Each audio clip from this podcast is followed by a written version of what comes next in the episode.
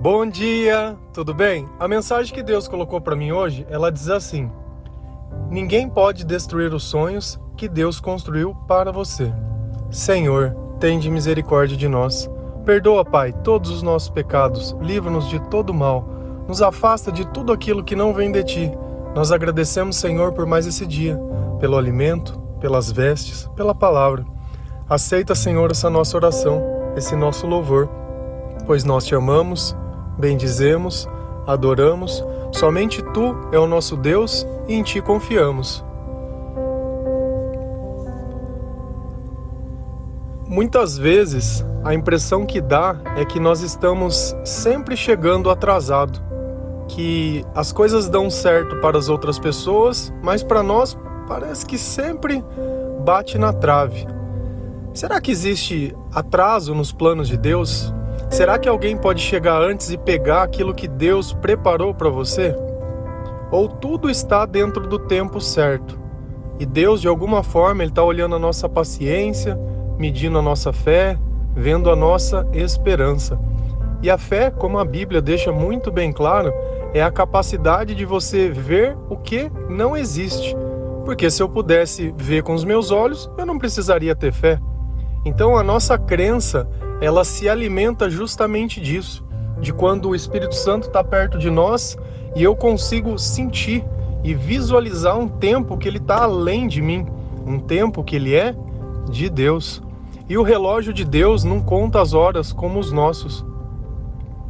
Então, por mais que às vezes você se desespere, por mais que às vezes você ache que deveria ou poderia ter feito algo diferente para que pudesse acontecer antes, nada disso teria acontecido diferente da forma que Deus quisesse que acontecesse.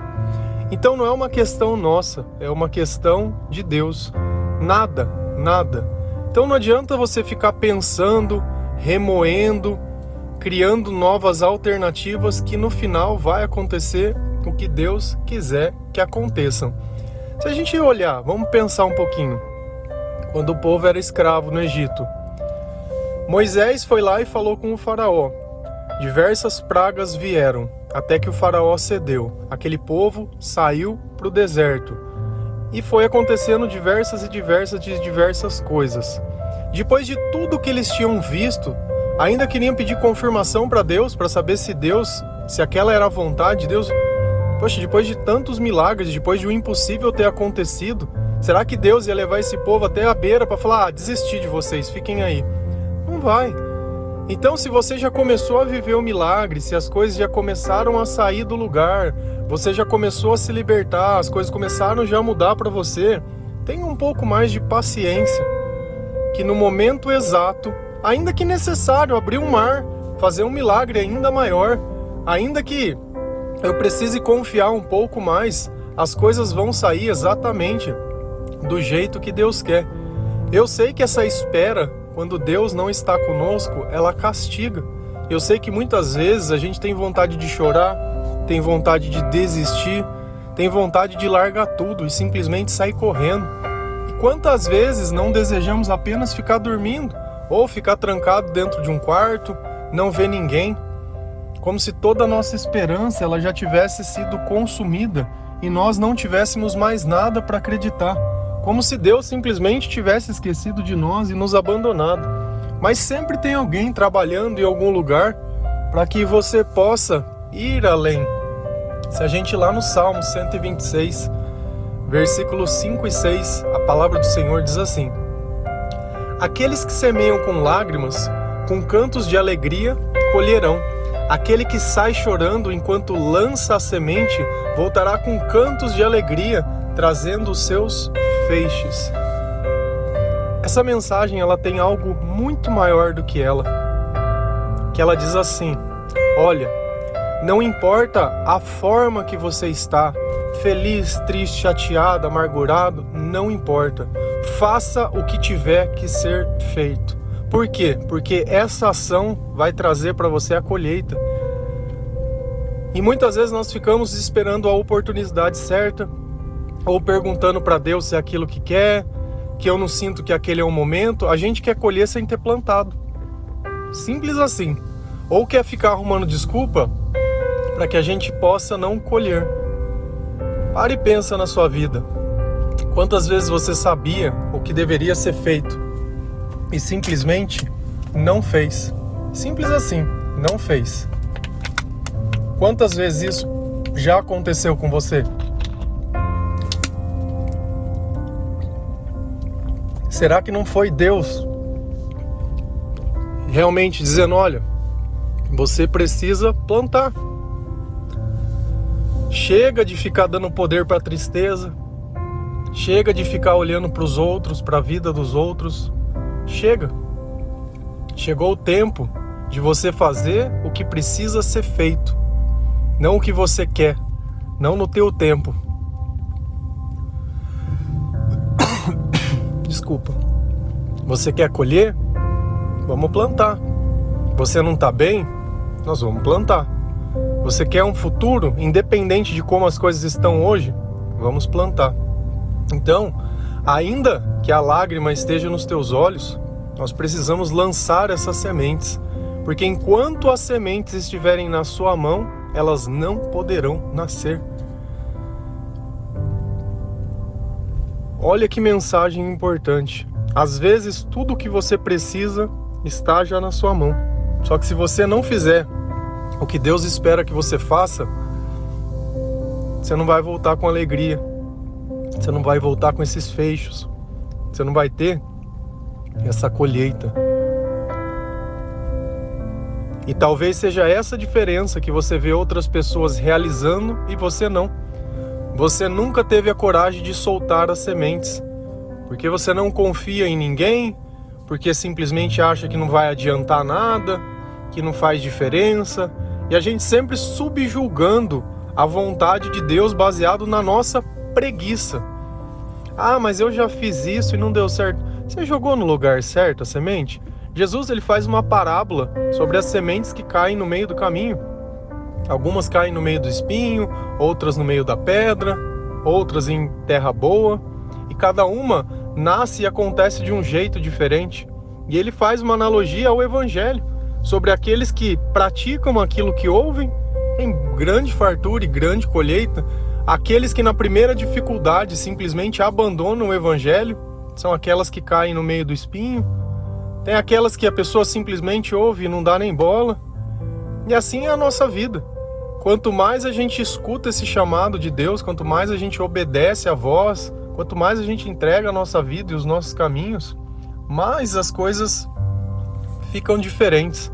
Às vezes nós estamos em algum lugar, seja num trabalho, numa família, num grupo de amigos, de pessoas, e tem pessoas que estão ali e não estão na mesma, vou usar a palavra vibe, ou não estão com um pé dentro do céu, não estão com a espiritualidade como você.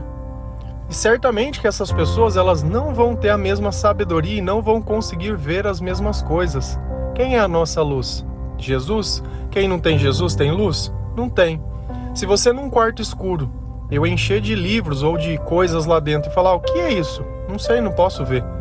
Por mais que alguém que possa diga, eu continuo não podendo ver. Então, as tuas palavras sem Jesus, que é a luz, não conseguem guiar a outra pessoa a enxergar o que você quer. Então, para que ela tenha Jesus, é necessário que ela aceite por isso que nós não podemos impor Deus a outras pessoas. E não adianta a gente ficar brigando, discutindo, querendo impor, nada dessas coisas. Não importa o jeito que nós estamos, nós vamos ter que fazer o que é o certo. Essas sementes elas vão ter que ser lançadas.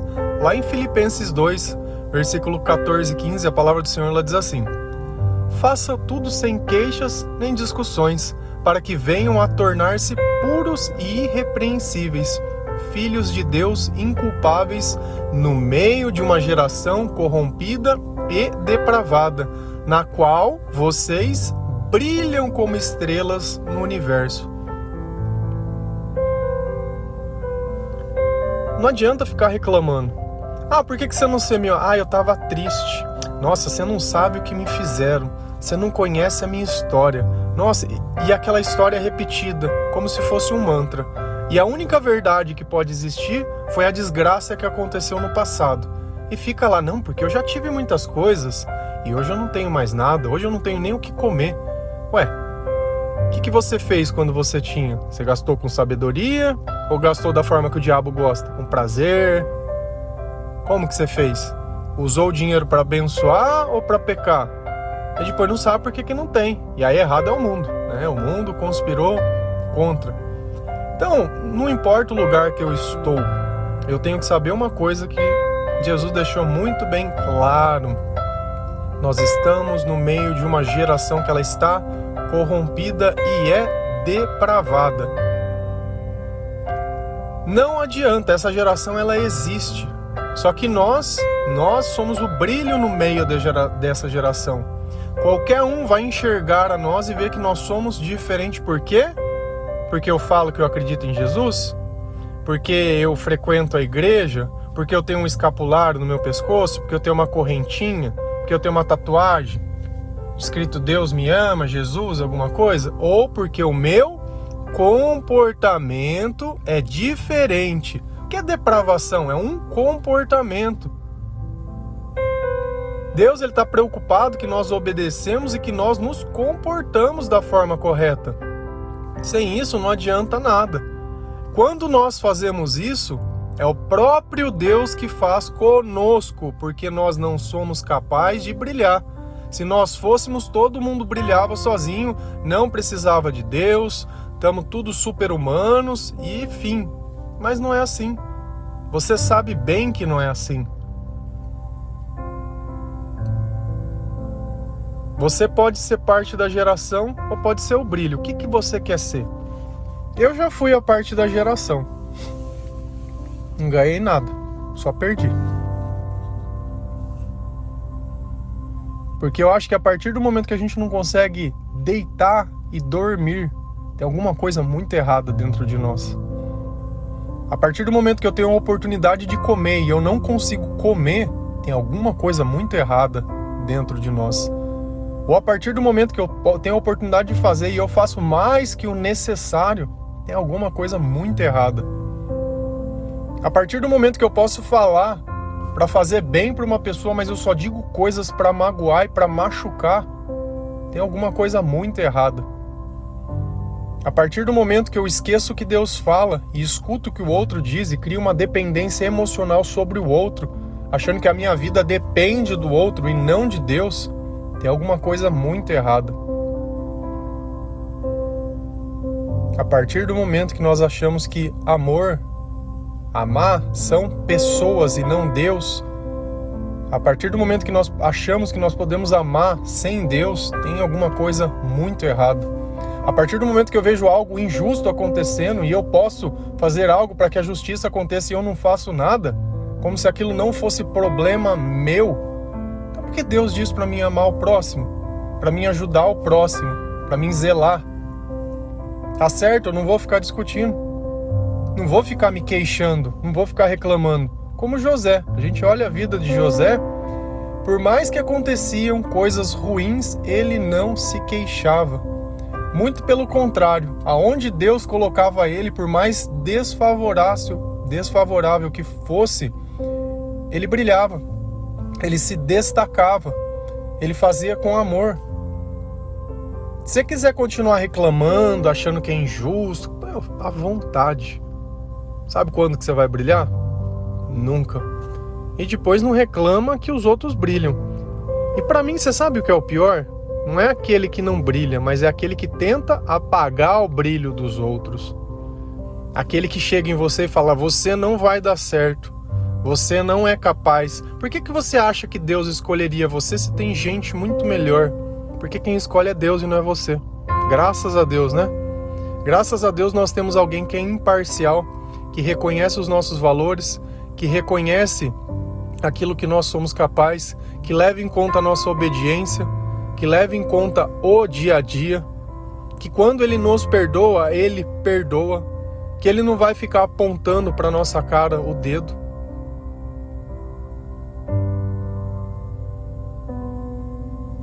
Esse é o Deus que nós acreditamos. E é esse é o Deus que vai te resgatar. Esse é o Deus que está com você quando você semeia com lágrima nos olhos. E também esse é o Deus que colhe com você aquilo que você plantou, mas aquela semente que ficou na terra, crescendo, quem fez crescer? O Senhor. Quando a gente escuta que Deus está trabalhando, é justamente isso. Aquilo que nós entregamos a Ele, Ele faz crescer. Quando nós tiramos a semente da nossa mão e entregamos para Deus na terra, quando nós começamos a cuidar aquilo que nós entregamos para Deus, a regar. E aí? O que, que acontece? Milagre. Agora você quer milagre só pedindo, de boca. Se fosse assim, Deus não falava, ó, vai plantar. Não, não, fica aí sentado esperando que vai cair do céu. Do céu só cai chuva e olha lá, hein? Se você não mudar a sua postura, não adianta, você pode morrer reclamando, não vai mudar nada. Aí você vai cair no equívoco de uma coisa. Ah, as coisas não saem como eu quero, tô amargurado, tô triste. Você vai ter um remédio, bebida. Acabou. Aí você bebe, se dopa e amém. Ô, oh, legal, tô vivendo aí. Gasta todo o teu dinheiro com o que não presta. Acabou. Se não, toma remédio, vou no psicólogo, de repente eu tenho uma casa e não sei o valor da casa, tenho uma família e não sei o valor da minha família, e fica aí, fica aí vagando, né? Você poderia estar brilhando e participando da obra de Deus e conquistando a eternidade. Não, não, quero ficar só vagando e ser esquecido dessa vida. Que vida é essa? Até quando? O teu diploma ou o título da tua carteira? E aí? O que, que, que valeu para você ser o fulano, seu ciclão, o doutor? Doutor de não sei o quê ah, eu sou juiz. Ah, eu sou não sei o quê. Cara, e aí? Você é o quê? Você é o quê? Acabou essa vida. O dia que você chegar lá na porta do céu, você vai falar que você é quem? Que, que você pode falar para Jesus? Olha, Senhor, eu fiz isso por você, por amor ao seu nome. E aí, você vai usar o quê? E não é desmerecendo nenhuma profissão nem nada. Todos são importantes. Deus ele diz, por exemplo, que ele deixou um médico, um médico, para que ele pudesse cuidar de todos aqueles que são pecadores e não buscam auxílio a Ele. Então ele serve para auxiliar a Deus. Nada que Deus criou é desprezável, muito pelo contrário, tudo faz parte, tudo é importante. Só que eu não conseguiria simplesmente querer me sentir maior que alguém por um cargo, ou por um título, ou por algum feito, porque para mim isso não tem o menor sentido. Para a gente amar uma pessoa, pouco importa. Se fosse assim, o que seriam daqueles que não têm nada? Seriam desprezados? Deus não despreza ninguém. Então, quando a gente nivela na igualdade, fica muito melhor as coisas. E isso não quer que eu estou desmerecendo um e merecendo o que não merece ser merecido. Nada, é igualdade. Isso no reino de Deus não faz diferença. Essa vida desse jeito ela tem sentido nesse mundo e esse mundo ele é do maligno.